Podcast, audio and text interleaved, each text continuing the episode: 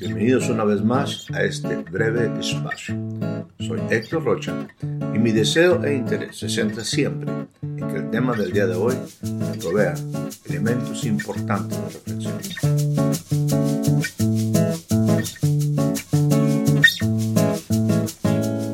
Le doy a usted la más cordial bienvenida a este nuevo breve espacio. El día de hoy estaremos considerando una escritura que me parece central en el sentido de lo que podemos esperar en este momento, para este tiempo y en los días por venir. A fin de iniciar este, el compartir este tema, eh, quisiera primeramente establecer a través de una escritura que se encuentra en el libro de Isaías, del profeta Isaías, en su capítulo número 9, una serie de, de verdades que nos hablan de un contexto en el que muchas veces se ha visto vamos a decir, la humanidad, el pueblo de Dios, los individuos envueltos. Este pasaje se encuentra, insisto, en el capítulo número 9, versículo 1, e inicio su lectura. Dice lo siguiente, mas no habrá siempre oscuridad para la que ahora está en angustia. No habrá siempre oscuridad para la que ahora está en angustia. Este pasaje habla precisamente de una, una esperanza, habla de una realidad cuando te encuentras en la oscuridad, en tinieblas, ¿por qué no esclavizado? ¿Por qué no en un momento, en tiempos largos, en el desierto, en momentos que pudiéramos considerar invierno, que son intensos, fríos, noches oscuras, eh, bueno, momentos que pudiéramos decir de tribulación y particularmente de angustia. Pero la promesa aquí, y habla de un tiempo diferente, dice, no habrá, no habrá para siempre oscuridad para la que ahora está en angustia. Y entonces, más adelante en el versículo número 2, dice, el pueblo que andaba en tinieblas vio gran luz. Esto implica hubo una revelación, hubo un entendimiento, hubo una iluminación. Hay un momento donde se rompen las tinieblas con una, una gran luz. Déjame decirte que en muchas ocasiones cuando las tinieblas o cuando la oscuridad es demasiado densa, aún el, el más pequeño brillo, la más pequeña flama quizás de un cerillo, hace que se vea profunda la luz y cómo se disipan las tinieblas ante esa pequeñita, esa pequeñita luz que penetra, insisto, rompe las tinieblas. Bueno, aquí no nos habla solamente de una pequeña luz, aquí nos habla de una gran, una gran luz. Y la gran luz se da en un momento muy especial. Eh, bueno, también déjame decirle que en el versículo 2 me está diciendo que los que moraban en tierra de sombra de muerte, luz resplandeció sobre ellos. Entonces no solamente estamos hablando de un aspecto de, vamos a decir, un entorno, sino también particularmente en la vida de las personas, donde estaba una sombra de muerte, luz resplandece sobre ellos y bueno, esto es sumamente importante. Y la razón de esto es que un niño nos es nacido, hijo nos es dado y el principado, el principado sobre su hombro. En alguno envío por ahí me gustaría nuevamente enfatizar este, esta parte del versículo 6, donde me dice y nos expresa, un niño nos es nacido, hijo nos es dado. Cuando se nos habla de un niño, es precisamente ese momento en el cual Jesús, eh, el verbo, se hace carne, habita entre nosotros. Es cuando se da el nacimiento, cuando se incorpora el Hijo en un cuerpo, en un cuerpo mortal como el tuyo y el mío. Entendamos lo siguiente, y esto es sumamente importante que quede siempre bien claro para ti. El Hijo no nació en ese momento, el Hijo siempre ha sido, Él es el eterno Dios. Él es el que estaba en el principio con Dios. Él era el verbo. En el principio era el verbo y el verbo era con Dios y el verbo era Dios. Y eso nos habla de eternidad. El Hijo, el Hijo es eterno. El Hijo no nació. El Hijo no nació en el momento de que un pequeño siempre me ha gustado decir, de tres y medio kilos de carne, se manifiesta, nace, ese es el niño, pero el Hijo, el Espíritu del Hijo, ese es eterno. Ese ha sido siempre y lo será por los siglos de los siglos. Él es el eterno, el infinito Dios. El Hijo no nace ahí, el Hijo se encarnó ahí. Por eso, un niño nos es dado, un hijo nos es nacido, hijo nos es dado. En ese instante en el que nace un niño, ciertamente un niño es nacido, pero ahí no nace el hijo, porque el hijo nos es dado y es incorporado, es puesto en un en carne, prepara un cuerpo para venir a cumplir un ministerio. Ahora, no es el tema, eh, definitivamente, este pasaje es muy, muy intenso, ¿verdad? Este, pero quisiera hablarle aquí de estas cosas que precisamente uno debe de, entender que, iba a pasar, que iba a suceder. Eh, todo esto es, profético. Eh, de hecho, por ejemplo, el profeta Isaías, su ministerio se desarrolla entre 650 años antes de Cristo, ¿no? Entonces está hablando en un sentido profético de lo que va a suceder, está hablando de, predicciones, ¿verdad?, que se van a cumplir y, se está anticipando un mensaje de, que el Hijo iba a ser, eh, iba a nacer y bueno, y el principado sobre su hombro. Insisto, este es un pasaje que en algún instante estaremos abundando con mayor profundidad, porque el, pasaje en sí es maravilloso e insisto, habla de precisamente todas esas cosas buenas que iban a suceder cuando el Hijo, el Hijo se incorporara, eh, fuera precisamente este niño naciera y que el Hijo nos fuera dado. Y cuando el Hijo nos es dado, absolutamente las cosas las cosas cambian radicalmente, el Hijo se manifiesta con un propósito, a lo suyo vino, a lo suyo vino y lo cumplió en plenitud. Ahora, insisto que este, esta es una cuestión profética, pero también dentro del concepto profético y donde quiero enfatizar el día de hoy es precisamente cuatro voces que en un momento hacemos referencia o hago referencia como cosas que van a están sucediendo que nos que nos dan esperanza para este tiempo que nos dicen también que podemos esperar para los tiempos por venir. Y bueno es donde quisiera precisamente enfatizar en esta en este envío este estas cuatro cosas cuatro voces cuatro mensajes cuatro verdades que en un momento pues pueden ayudarnos mucho a entender los tiempos que estamos viviendo. Y para ello utilizaré el libro de Isaías, el libro de Isaías en su capítulo número 40. Permítame iniciar la lectura de Isaías 40, versículo número 1.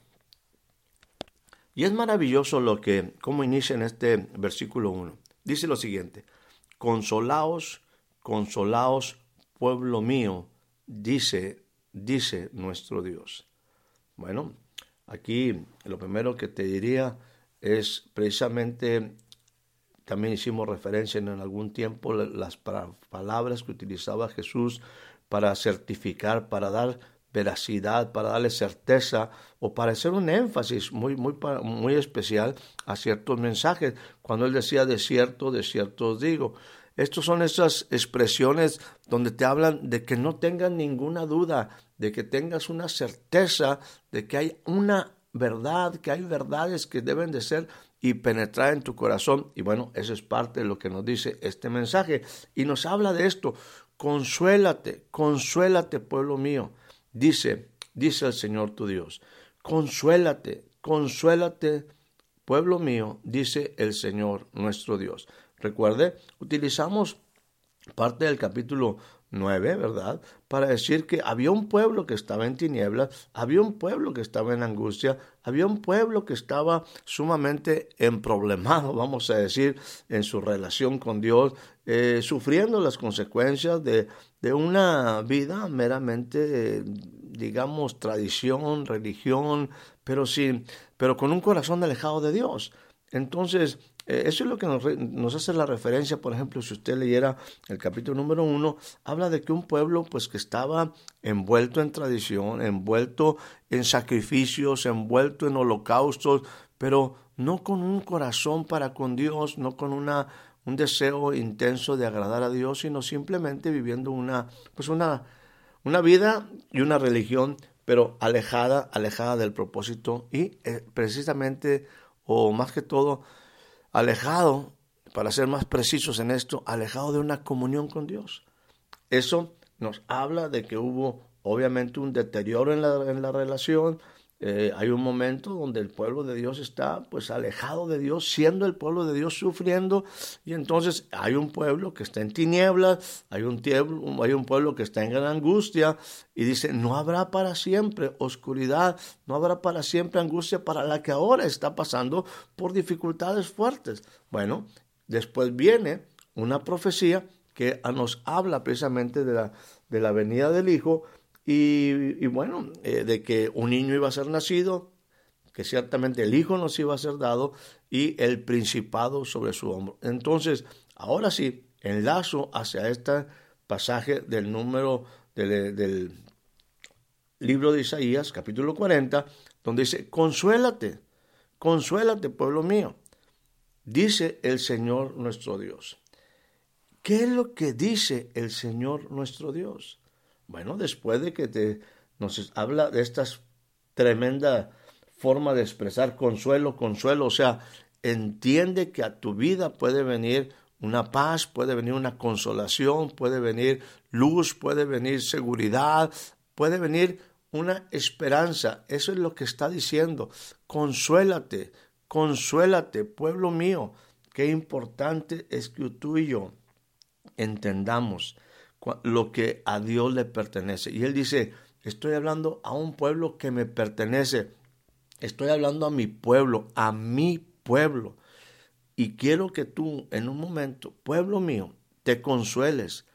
Entiende que aquí hay una palabra profética que tarde o temprano se va a cumplir, que tarde o temprano las cosas que tú estás viendo hoy que han sido deterioradas en nuestra relación y que por causa de ello estás sufriendo muchas cosas, bueno, déjame decirte, es tiempo para ti de consuelo, es tiempo para ti de restauración, es tiempo que tú entiendas que del corazón de tu Dios hay un mensaje a un pueblo que le pertenece, por lo tanto es clave que tú escuches estas palabras.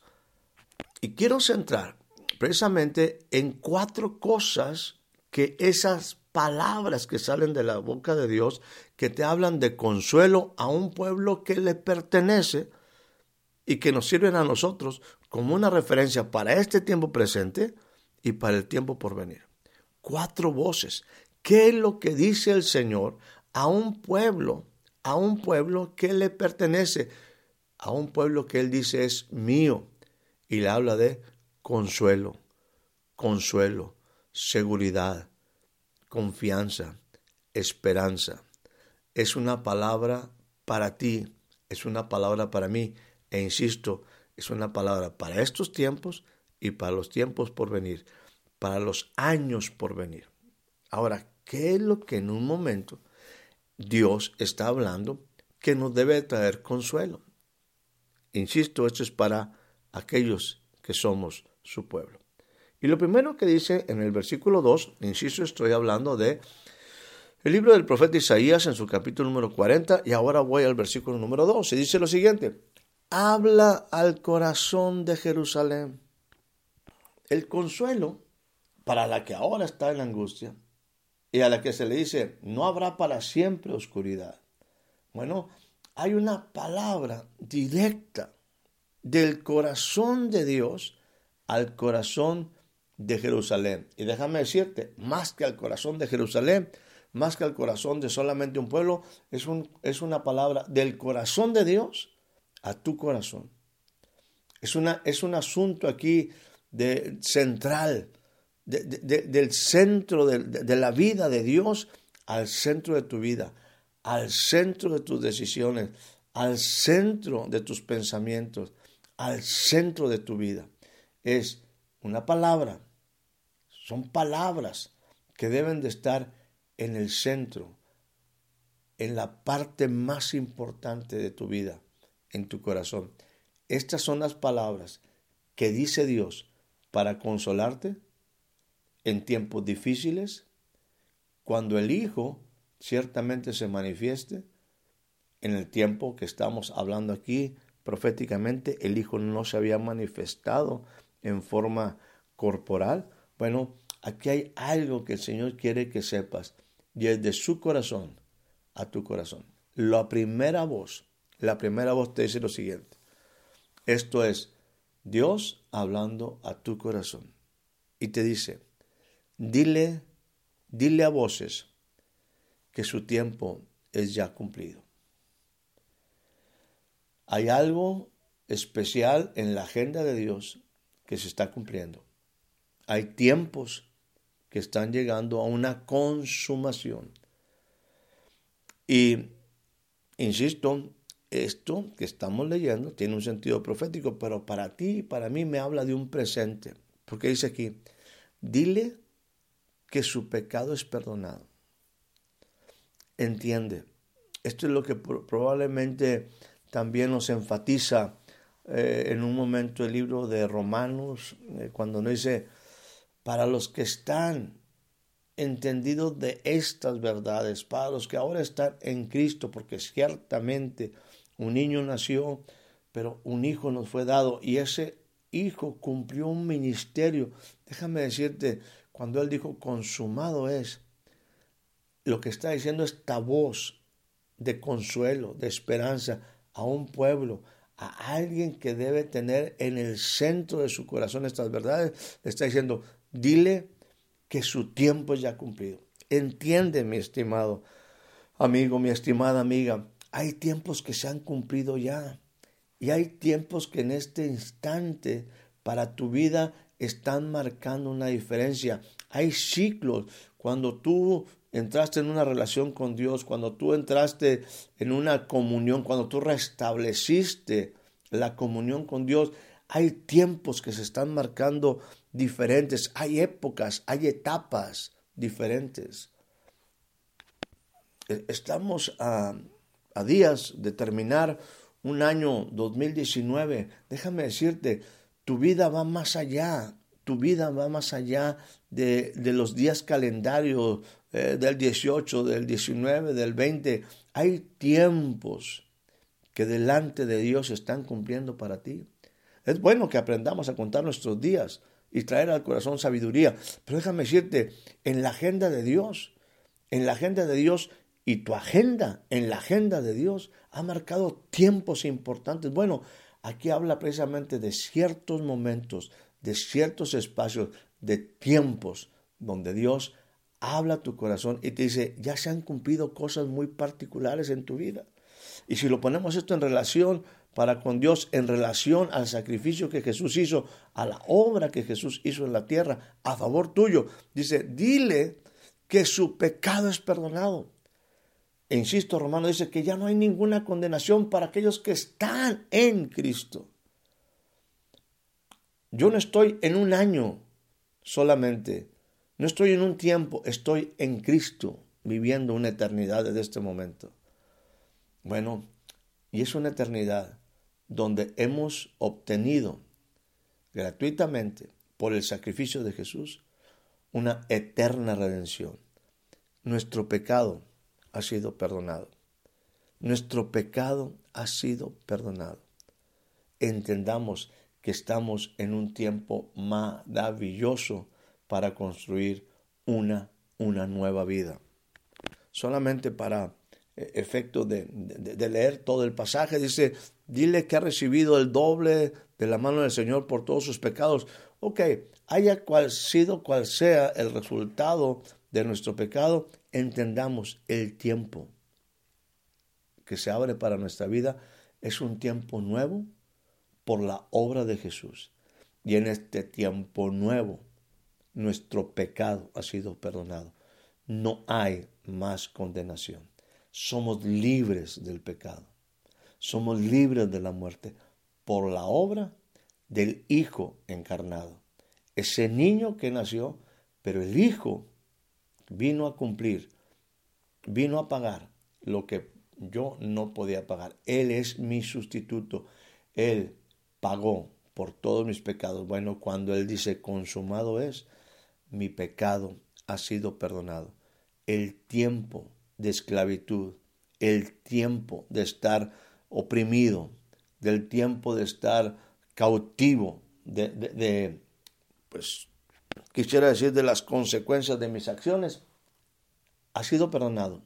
Un tiempo se ha cumplido y el Hijo se ha manifestado para bendición de mi vida. Ahora, esta es la primera voz. La primera voz te dice, entiende que tu tiempo ya ha cumplido, mételo en tu corazón y entiende que el pecado tuyo ha sido perdonado. En el versículo número 3 dice lo siguiente, y aquí te habla de, en base a lo anterior, en base a una voz, en base a un mensaje que Dios tiene y que está hablando en tu corazón, aquí me habla de, me gustaría aquí pensar de la manera como yo puedo y debo de construir ahora en base a una nueva vida. Y me dice, vos que clama en el desierto, prepara camino al Señor, enderezad calzada en la soledad a nuestro Dios. Todo valle se alzado y bájese todo monte y collado, y lo torcido se enderece y lo áspero se allane. Y se manifestará la gloria del Señor en toda carne, y toda carne juntamente la verá, porque la boca, la boca del Señor ha hablado. Recuerdo que mucho tiempo, mucho tiempo atrás, eh, este es un mensaje que en un instante también eh, lo podemos enlazar con la vida de Juan el Bautista, una voz que clama en el desierto. Y yo me decía, bueno, eh, hablar al desierto, una voz en el desierto es como hablar a la nada. Pero bueno, a través del tiempo una ocasión, en una manera muy particular, Dios me enseñaba y me decía, entiende, siempre hay alguien, siempre hay alguien en el desierto. Prepara el camino. Siempre tú vas a encontrar personas que, están en el desierto. El desierto nunca está solo.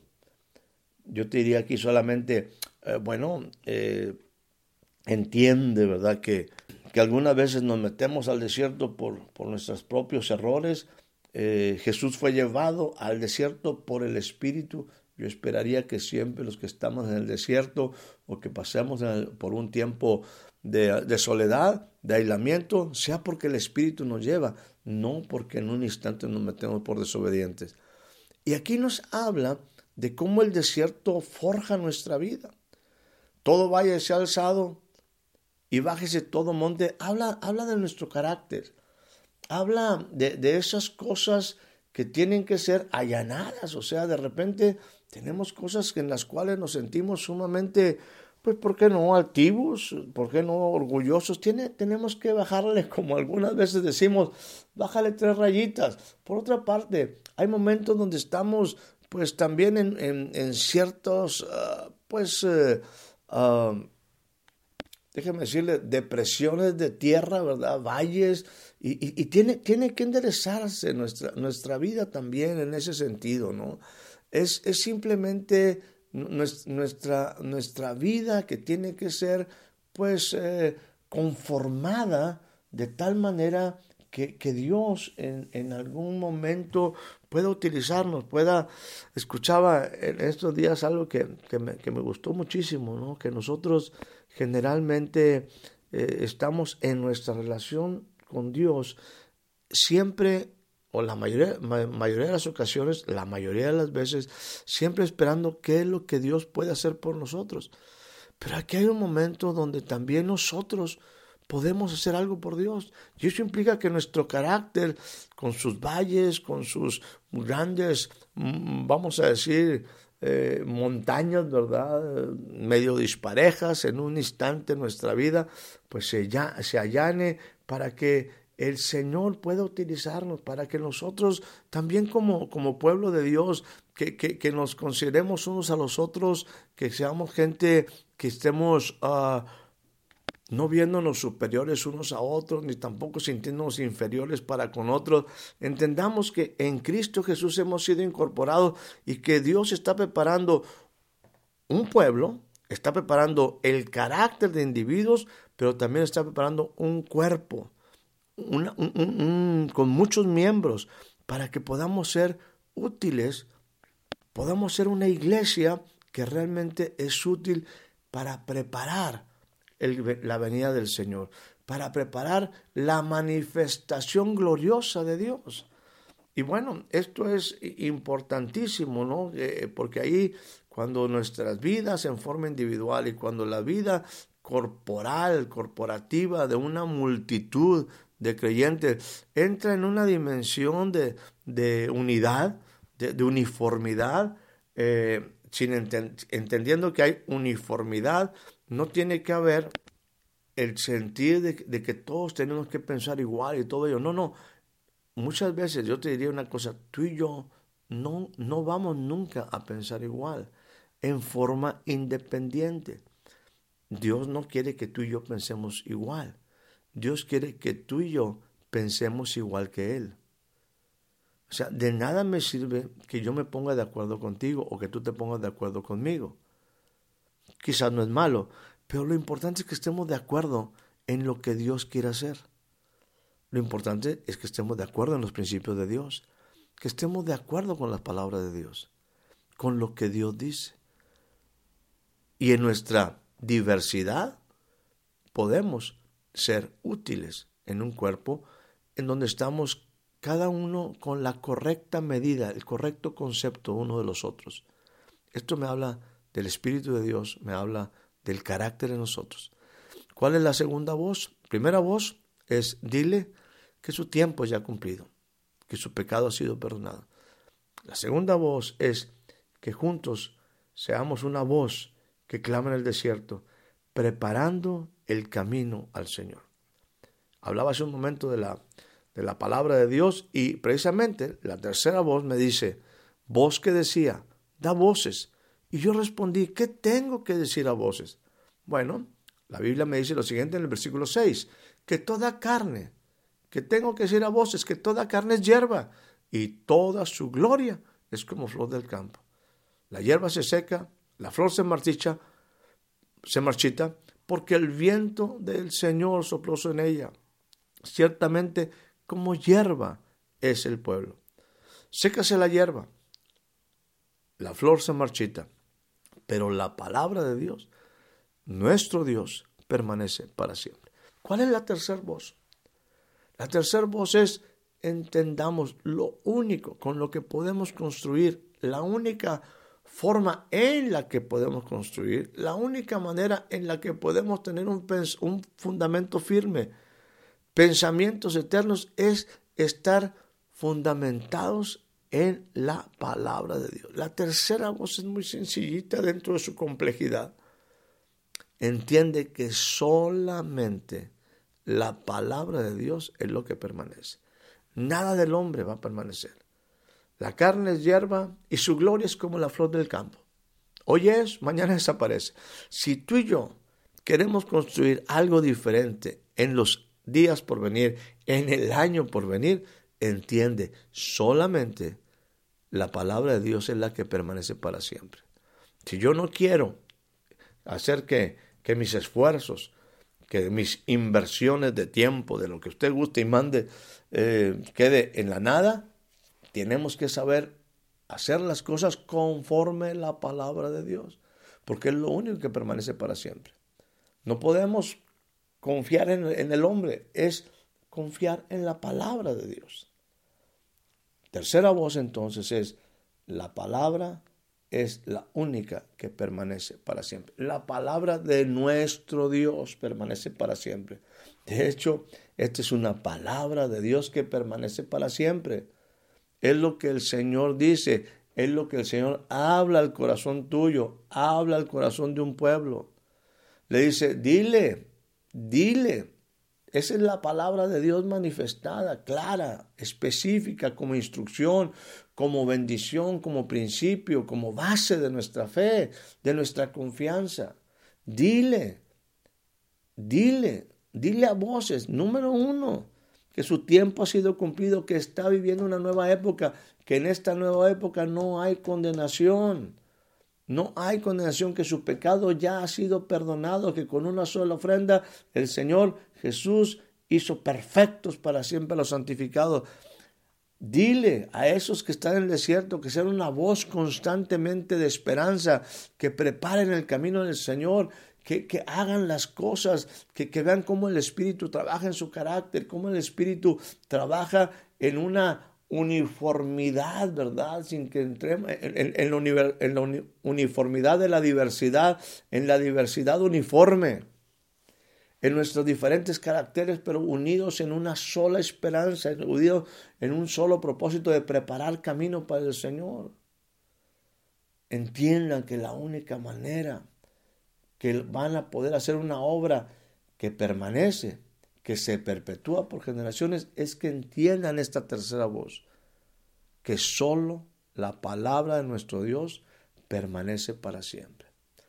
Y la cuarta voz es que usted y yo entendamos la importancia de traer esperanza en tiempos difíciles. Súbete sobre un monte alto, versículo 9 del capítulo 40. Súbete sobre un monte alto, anunciadora de la acción celestial. Levanta fuertemente tu voz, anunciadora de Jerusalén. Levántala, no temas. Di a las ciudades, ved aquí al Dios, al Dios nuestro. Hoy en día se necesita que, que, que exista un pueblo, hombres y mujeres, que en medio de la angustia que siguen viviendo mucha gente, de las tinieblas, de la soledad, que para ellos también no tiene por qué estar las tinieblas habitando para siempre. Que no tiene por qué ser la angustia un lugar de habitación. Así como para ti y para mí, no habrá para siempre oscuridad. No hubo para siempre oscuridad, para la que ahora está en angustia. Porque ciertamente luz ha resplandecido. Porque ciertamente esperanza ha resplandecido. Porque ciertamente un niño nos es nacido, un hijo nos es dado, el principado sobre su hombro. Hay que decirle a un pueblo, tenemos que atrevernos en un tiempo de oscuridad, en un tiempo, insisto, de soledad, levantar fuertemente nuestra voz y decirle, hey, tú tienes la oportunidad, como yo la tuve, de ver a un Dios real, encarnado, manifestado, de ver el cielo en la tierra. He aquí que el Señor vendrá con poder. Su brazo señorará y él será rey de reyes. El principado sobre su hombro se verá en un reino eterno, plenamente manifestado.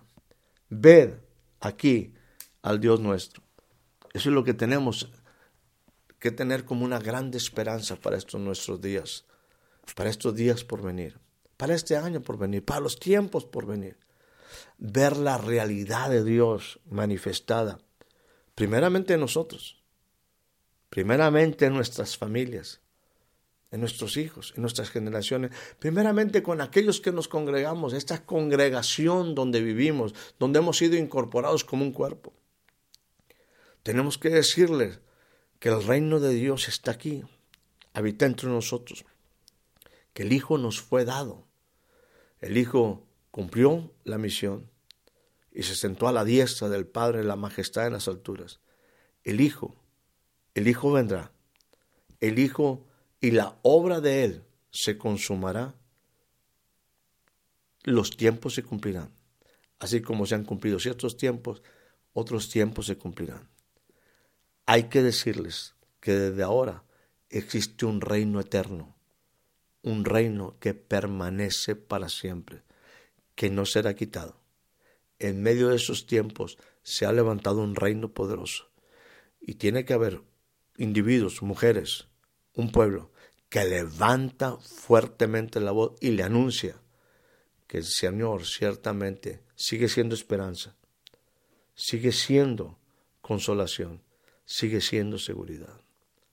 El Señor sigue hablando al corazón, al corazón de aquellos que necesitan una palabra a su corazón. Así es que mi estimado amigo, mi estimada amiga, déjame decirte, estas palabras son del corazón de Dios a tu corazón, del corazón del Eterno a tu corazón. Estas palabras tenemos que compartirlas al corazón, al corazón de aquellos que amamos, al corazón de aquellos que necesitan una esperanza, al corazón de aquellos que están en tinieblas, al corazón de un pueblo entendido, para que este pueblo se afirme en las verdades de Dios y pueda enfrentar los años por venir en la certeza de lo que Dios ha hablado a su corazón. Que tengas tú una excelente noche, una excelente tarde, un excelente día.